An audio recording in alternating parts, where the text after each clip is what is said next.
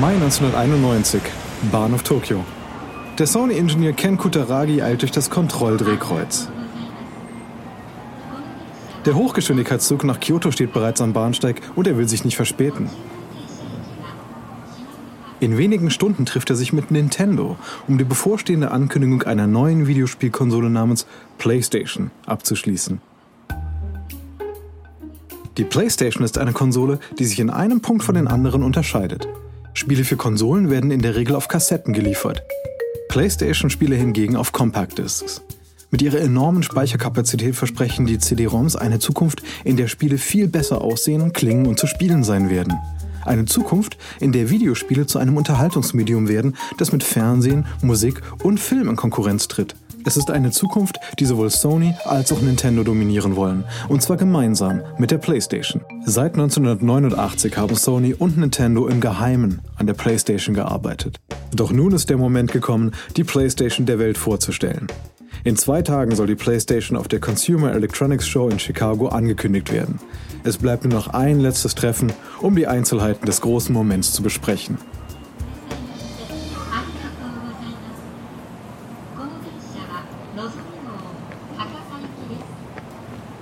Doch noch bevor Kutaragi in den Hochgeschwindigkeitszug einsteigen kann, sieht er den PR-Direktor von Sony auf dem Bahnsteig auf ihn zueilen.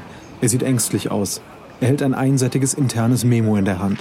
Kutaragi, sehen Sie sich das an. Darin steht, dass Nintendo seinen Vertrag mit Sony aufgelöst hat. Anscheinend arbeiten sie stattdessen jetzt mit Philips an einer CD-Spielkonsole. Was? Wie kann das sein? Kutaragi liest das Memo in fassungslosem Schweigen, während er in den Hochgeschwindigkeitszug einsteigt. Die PlayStation ist quasi sein Baby. Und Kutaragi ist bei Sony nur ein Manager auf mittlerer Ebene. Er hat seine ganze Karriere auf den Erfolg dieses Projekts gesetzt. Während der Hochgeschwindigkeitszug die Stadt Tokio hinter sich lässt, tätigt Kutaragi verzweifelt einen Anruf nach dem anderen, um herauszufinden, ob dieses Gerücht wahr ist. Aber niemand weiß, was genau ist. Drei Stunden später trifft Kutaragi im Nintendo-Hauptquartier in Kyoto ein. Er wird in einem Besprechungsraum mit einer rustikalen Holzvertäfelung geführt. Das Nintendo-Team ist bereits dort und wartet auf ihn. Die Atmosphäre im Raum ist angespannt. Normalerweise wird er herzlich begrüßt, doch heute wird er mit eisigem Schweigen empfangen. Kutaragi will sofort antworten. Also sind die Gerüchte wahr? Arbeiten Sie jetzt mit Philips zusammen? Alle Augen im Raum richten sich auf den Präsidenten von Nintendo Amerika, Minoru Arakawa. Arakawa mag es nicht, im Rampenlicht zu stehen, deshalb schaut er einen Moment lang weg und dann wieder zu Kutaragi zurück, bevor er antwortet. Ja, es ist wahr. Und was ist mit unserem Deal? Wir werden uns daran halten. Wie? Wie können Sie unsere Vereinbarung einhalten, wenn Sie mit Philips zusammenarbeiten? Nintendo wird seinen Vertrag mit Sony einhalten. Das ist alles, was wir zu sagen haben. Kutaragi verlässt Nintendo verwirrt. Wie konnten Jahre der Zusammenarbeit und des guten Willens sich einfach in Luft auflösen? Was geht hier vor?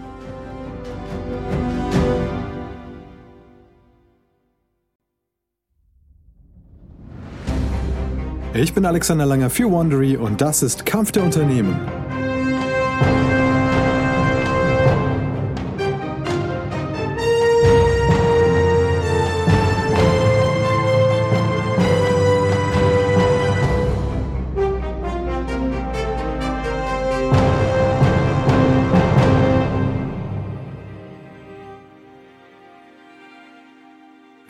Videospiele sind heute ein 116 Milliarden Dollar Geschäft. Erwachsene und Kinder spielen sie gleichermaßen. Die Grafiken in Videospielen können so lebensecht aussehen wie ein Film. Die Geschichten dahinter können so komplex sein wie Romane. Aber zu Beginn der 90er Jahre lag diese Zukunft noch sehr weit weg. Damals war die Branche viel kleiner, nur der kleine Bruder der ausgewachsenen Unterhaltungsindustrie von Film, Musik und Fernsehen. Und die Videospiele selbst waren flach und zweidimensional. Sie hatten blecherne, computergenerierte Musik und wurden nur selten von Jugendlichen oder Erwachsenen gespielt. In den 90er Jahren sollte sich das von Grund auf ändern. Zum Ende des Jahrzehnts waren Videospiele dreidimensional geworden, mit richtigen Soundtracks. Und die Mehrheit der Spieler waren Erwachsene. Und das Herzstück dieser Transformation war ein Kampf zwischen zwei Unternehmen. Nintendo, die Spielzeugfirma, die sich zum Herrscher des Videospielimperiums entwickelte, und Sony, ein Unternehmen aus der Unterhaltungselektronik, das in der Welt der Spiele einen zentralen Platz für sich sah. Der Krieg zwischen diesen japanischen Giganten dauert bis heute an. Aber es war diese erste Schlacht zwischen ihnen, die die größten Folgen nach sich zog. In dieser Schlacht ging es um die Seele der Videospiele.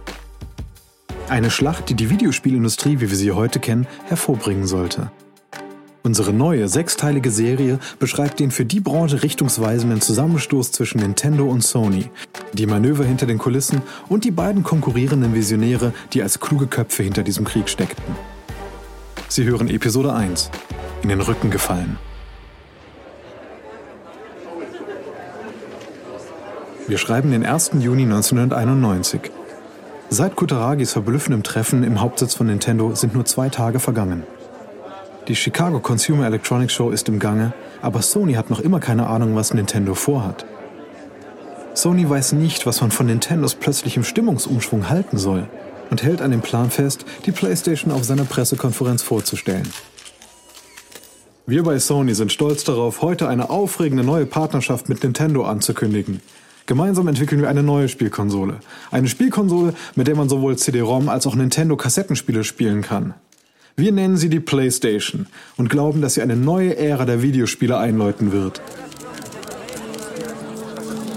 Von der Rückseite des Raumes aus beobachtet Kutaragi die Ankündigung des Vorstands von Sony USA.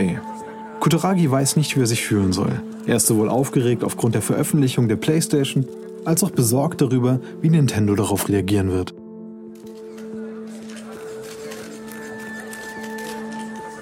Auf der Pressekonferenz von Nintendo am nächsten Morgen sind die Reporter gespannt darauf, mehr über diese PlayStation zu erfahren. Aber Nintendo sagt nichts über seine Allianz mit Sony oder die PlayStation. Stattdessen trumpft Nintendo mit seiner neuen Partnerschaft mit Philips auf. Von der PlayStation ist nicht einmal die Rede. Die Journalisten wollen wissen, warum Nintendo nichts über die PlayStation gesagt hat. Ein Sony-Manager hat eine unverblümte Zusammenfassung. Nintendo ist uns in den Rücken gefallen. Das ist es, was hier passiert ist. Es ist weniger als 24 Stunden her, dass Sony die PlayStation vorgestellt hat und sie ist bereits tot. Wie konnte das passieren? Für Kutaragi ist das ein persönlicher Rückschlag. Die PlayStation ist die Art von digitalem Produkt, zu dem er Sony sein ganzes Berufsleben lang gedrängt hat. Nein, noch viel früher. Es ist die Art von Produkt, von dessen Erschaffung er seit seiner Kindheit geträumt hat. Es sind die späten 60er Jahre in Tokio und der Teenager Ken Kutaragi hat gerade Schulschluss. Aber, wie üblich, fährt er nicht nach Hause. Stattdessen geht er in die Druckerei seines Vaters, um im Familienbetrieb auszuhelfen. Heute wird er den Abend damit verbringen, Kunden zu beliefern, bevor er gegen 23 Uhr endlich nach Hause kommt. So geht es jeden Tag. Und so geht es schon so lange, wie sich Kutaragi erinnern kann. Sein Vater braucht seine Hilfe. Die Druckerei war schon immer die Art von Unternehmen, das eher überlebt als gedeiht.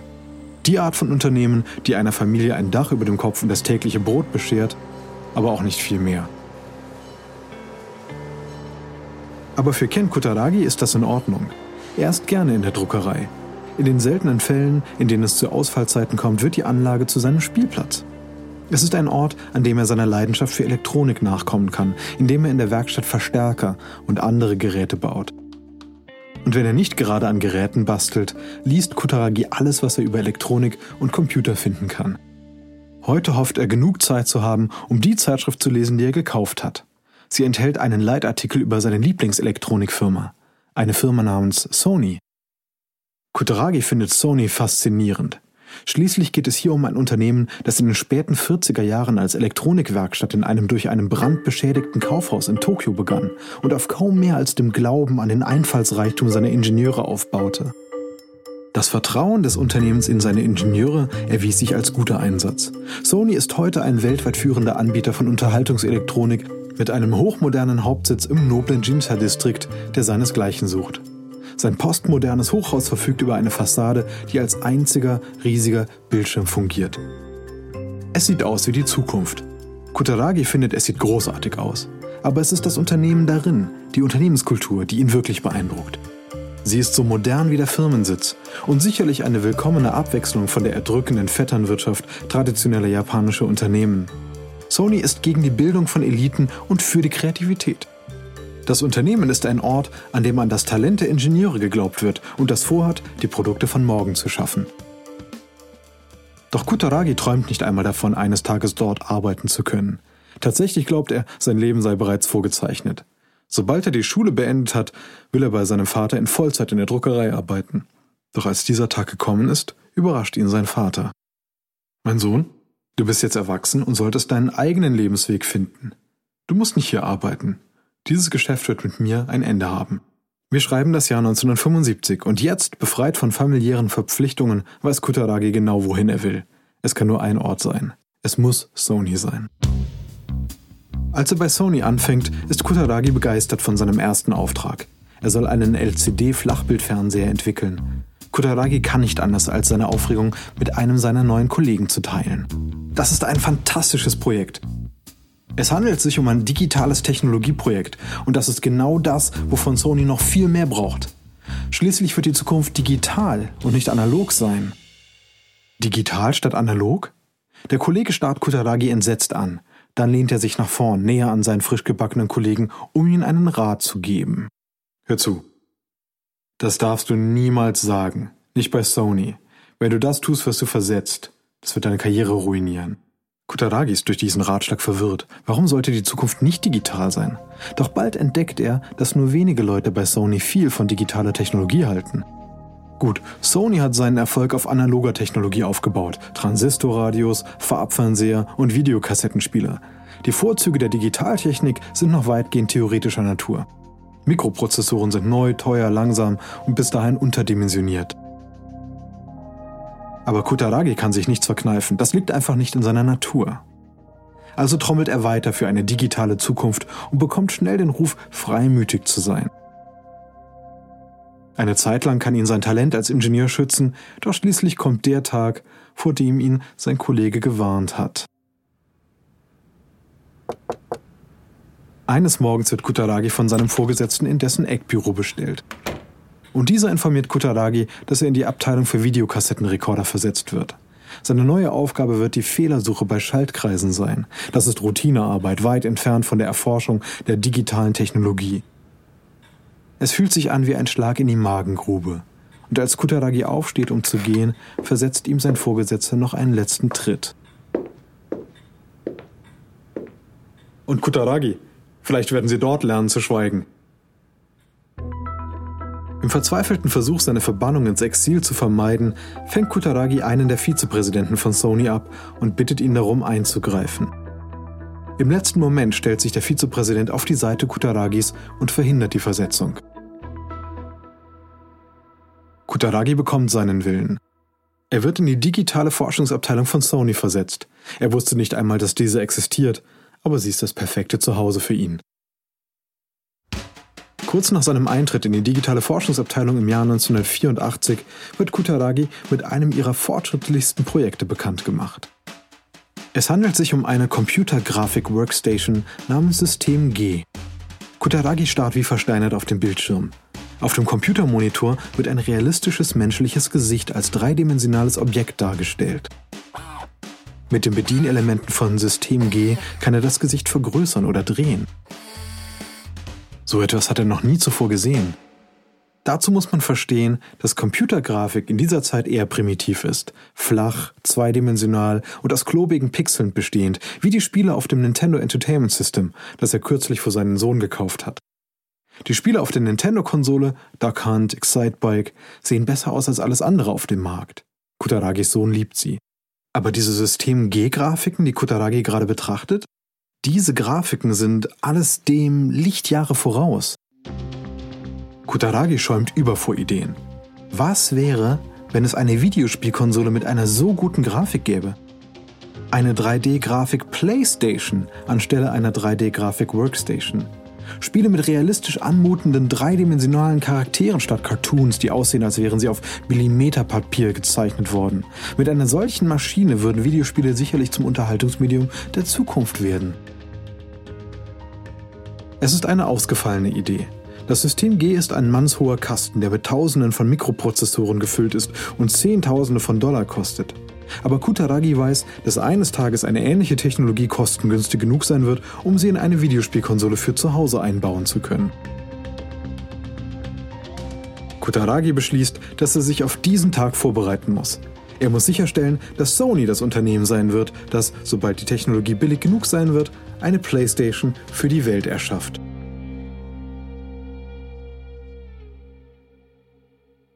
Kutaragi beschließt, dass er Beziehungen zu Nintendo, Japans Videospielfirma Nummer 1, aufbauen muss, um den Grundstein für seine imaginäre Videospielkonsole mit 3D-Grafik zu legen. Aber wie? Diese Frage beschäftigt Kutaragi, bis er 1987 mehr über Sonys Forschung an synthetischem Sound erfährt. Plötzlich hat er die Antwort. Ja, das Nintendo Entertainment System hat einen schrecklichen Klang. Immer wenn sein Sohn Spiele spielt, treiben die Musik und die Geräusche der Konsole von Nintendo ihn und seine Frau in den Wahnsinn. All dieses Piepen, Tuten und Dröhnen aus einem quäkenden Lautsprecher, das sich ständig wiederholt. Die Soundtechnik von Sony ist einfach viel besser.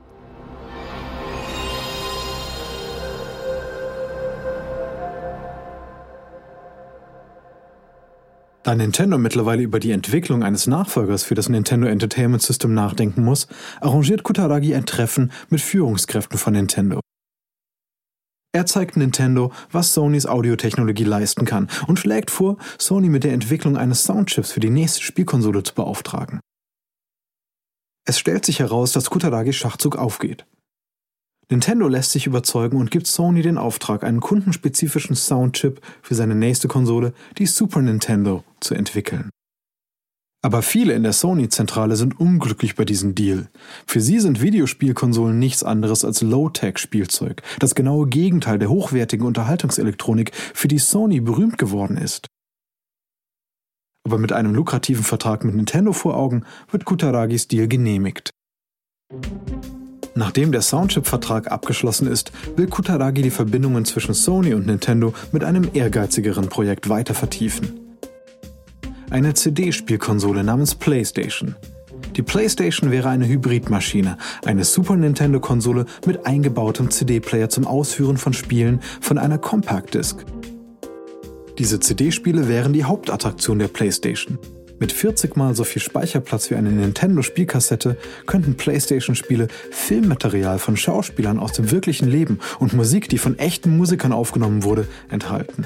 Keine pixeligen Helden mehr, kein computergeneriertes Tuten und Dröhnen. Die Partnerschaft scheint perfekt zu sein. Sony, der Miterfinder der CD, verfügte über die technische Magie, kannte sich aber nicht mit Spielen aus. Nintendo weiß inzwischen alles über Spiele, hat aber nicht das technische Know-how von Sony. Und so unterzeichnen Nintendo und Sony am 1. Januar 1989 ihren Vertrag zur gemeinsamen Entwicklung der PlayStation. Aber der erste Riss in der Partnerschaft entsteht, als Sony die technischen Details für den Soundchip, den das Unternehmen für den Super Nintendo entwickelt, nicht preisgeben will. Sony lässt Nintendo für diese Technologie einen exorbitanten Preis zahlen. Und dann kauft Sony das Hollywood-Studio Columbia Pictures. Das verunsichert Nintendo.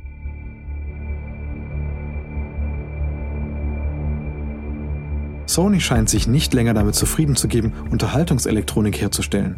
Das Unternehmen will nun auch ein globaler Unterhaltungsgigant sein. Nachdem er die Nachrichten über die jüngste Übernahme durch Sony gelesen hatte, beginnt Nintendo-Präsident Hiroshi Yamauchi sich über die tatsächlichen Absichten von Sony Gedanken zu machen. Was, wenn die PlayStation nur ein Trick ist? Ein Sprungbrett für Sonys Einstieg in das Videospielgeschäft? Bei Yamauchi schleichen sich Zweifel ein. Hat Nintendo gerade einen Fehler dabei gemacht, sich mit Sony einzulassen?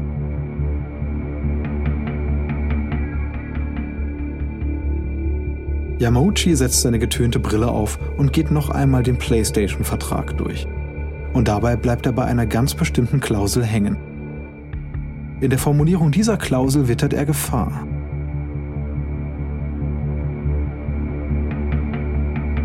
Die Klausel bedroht den Kern von Nintendos Geschäft. Die enormen Gewinne von Nintendo hängen davon ab, dass das Unternehmen das exklusive Recht zur Herstellung von Spielen für seine Konsole behält. Und jetzt sieht Yamauchi, dass es eine Klausel gibt, die Sony das Recht gibt, Videospiele für die PlayStation herzustellen.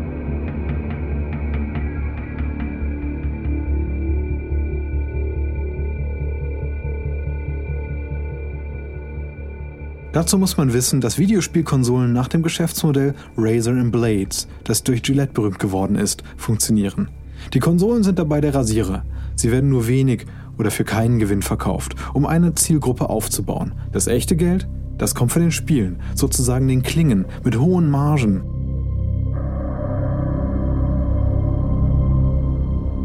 Nintendo verdient viel Geld aufgrund seines Monopols bei der Herstellung der Spiele. Und nicht mit der Konsole. Das Unternehmen stellt den Herausgebern von Videospielen die Herstellung ihrer Spiele in Rechnung und bekommt dann noch einen Anteil von jedem Spiel, das sie verkaufen. Wenn Sony erlaubt wird, Spiele für die PlayStation herzustellen, hat Nintendo die Kontrolle über den profitabelsten Teil seines Geschäfts abgegeben. Yamauchi hat seiner Firma erlaubt, eine Giftpille zu schlucken. Das kann er nicht zulassen. Er muss einen Weg finden, Nintendo aus diesem Vertrag herauszuholen. Er muss die PlayStation zu Grabe tragen.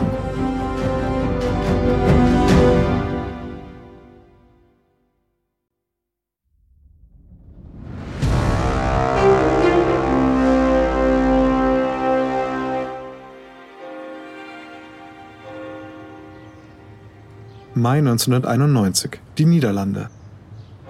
Zwei der obersten Führungskräfte von Nintendo treffen sich im globalen Hauptsitz von Philips in Eindhoven. Sie wurden entsandt, um die Vereinbarung unter Dach und Fach zu bringen, mit der Hiroshi Yamauchi Nintendo aus den Zwängen des lästigen Vertrags mit Sony befreien will. Ohne einen unterzeichneten Vertrag nach Hause zu gehen, ist keine Option. Bis zur Ankündigung der PlayStation bleibt weniger als ein Monat. Es muss also heute eine Vereinbarung mit Philips getroffen werden. Philips bereitet die Einführung einer eigenen Spielkonsole namens CDI vor. Philips weiß, dass Nintendo-Spiele auf der CDI den Unterschied zwischen Erfolg und Misserfolg ausmachen könnten. Und das ist es, was Nintendo tatsächlich anbietet. Philips wird Nintendo dabei helfen, einen CD-Player für die Super Nintendo-Konsole zu entwickeln. Nintendo wird die Produktion aller Spiele für dieses Gerät kontrollieren. Im Gegenzug kann Philips ein Gerät bauen, mit dem CDI-Besitzer CD-Spiele der Super Nintendo spielen können. Nintendo behält die Kontrolle über die Spiele. Philips bekommt Nintendo-Spiele für seine Konsole. Alle sind glücklich. Und das i-Tüpfelchen ist, dass die Vereinbarung auch für den Erzrivalen von Philips, Sony, wie ein Schlag ins Gesicht sein wird. Wenige Stunden später verlassen Nintendos Führungskräfte Eindhoven mit einem unterschriebenen Vertrag.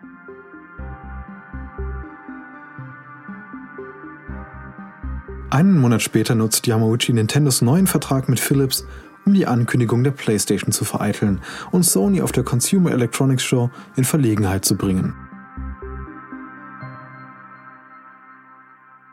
Dieser Schritt ist dabei nicht ohne Risiko für Nintendo, denn Nintendo braucht Sony noch immer, um den Super Nintendo mit Soundchips auszustatten.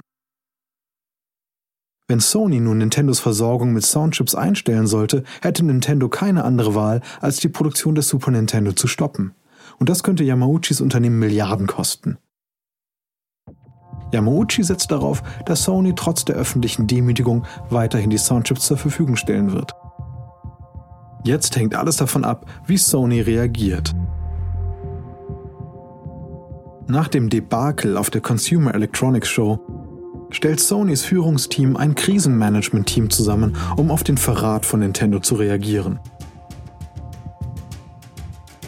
Der Krisenstab debattiert stundenlang darüber, wie auf Yamauchis dreisten Verstoß gegen die übliche Etikette japanischer Geschäftsbeziehungen zu reagieren ist. Wie können Sie es wagen, das Abkommen zu zerreißen, das wir mit Ihnen unterzeichnet haben? Für wen halten die sich? Eine weitere Führungskraft nickt zustimmend.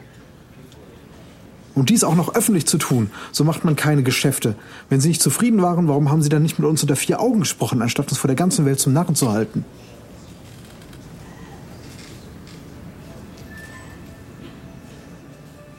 Sony erwägt, Nintendo aufgrund von Vertragsbruch zu verklagen, aber die PlayStation-Vereinbarung ist zu zweideutig, um damit vor Gericht zu gehen.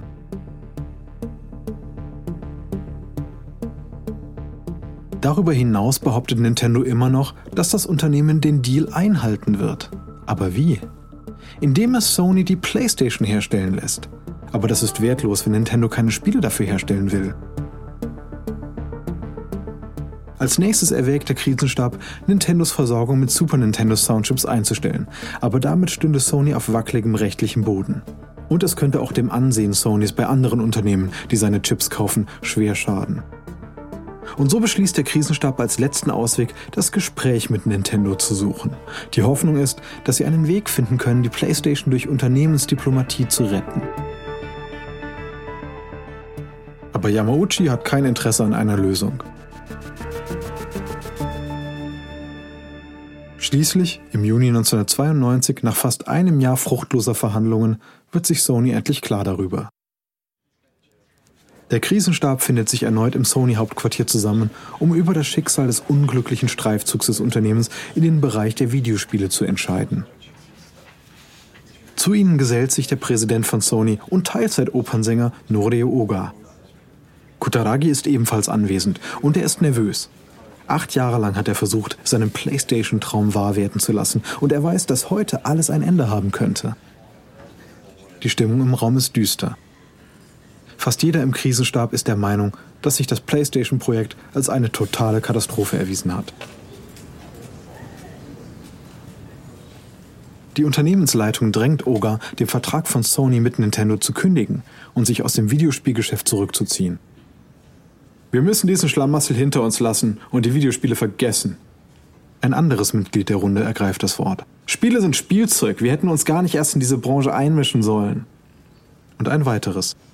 Wir könnten weiter versuchen, mit Nintendo zu verhandeln, aber ich sehe keinen Sinn darin. Wir werden nur noch mehr unserer Zeit verschwenden. Schließlich ist Kutaragi an der Reihe zu sprechen. Ich denke auch, dass wir das Geschäft mit Nintendo beenden sollten. Er macht eine Pause, um seinen Worten Wirkung zu verleihen. Wir sollten diesen Vertrag kündigen und die PlayStation selbst herstellen. Wir könnten eine CD-Konsole mit fortschrittlichen dreidimensionalen Grafiken herstellen und diese dann verwenden, um Nintendo aus dem Videospielgeschäft zu drängen. Tatsächlich habe ich diese Konsole bereits im Geheimen entwickelt. Der 62-jährige Oga sieht Kutaragi an. Geheime Projekte? Erweiterte 3D-Grafiken? Für wen hält sich dieser Typ? Oga unterbricht ihn. Was Sie vorschlagen, kann nicht getan werden. Das ist unmöglich. Die Art von Mikroprozessor, die Sie für Ihren Plan benötigen würden, geht über das hinaus, was Sie derzeit herstellen können. Kutaragi ist von seinem Vorhaben überzeugt. Auf diesen Einwand hat er bereits eine Antwort. Nein, ist es nicht. Mein Team und ich verfügen bereits über die grundlegenden Entwürfe und wir sind zuversichtlich, dass ein solcher Mikroprozessor möglich ist. Wir können eine 3D-Grafikkonsole erstellen. Das ist es, was wir tun müssen. Sie können sich nicht einfach zurücklehnen und Nintendo einfach davonkommen lassen. Wohl wissend, dass dies seine letzte Chance sein könnte, seinen PlayStation-Traum zu retten, setzt Kutaragi alles auf eine Karte und fährt fort. Nintendo hat uns gedemütigt. Es hat Sie gedemütigt, Oga. Sie sind derjenige, der den Vertrag mit Yamauchi unterzeichnet hat. Und sehen Sie nun, was er getan hat. Er hat ihn Ihnen vor die Füße geworfen. Mit der Spielkonsole, die mein Team baut, können wir Nintendo schlagen. Wir können uns rächen. Wollen Sie einfach so aufgeben? Die Wut kocht in Oga, während Kutaragi ihn immer weiter drängt, stachelt und provoziert. Und dann. Jeder im Raum zuckt zusammen, als Ogas Faust auf die Tischplatte knallt. Nein, Kutaragi, wir werden keinen Rückzieher machen. Wir werden die PlayStation herstellen. Und wir werden uns an Nintendo rächen.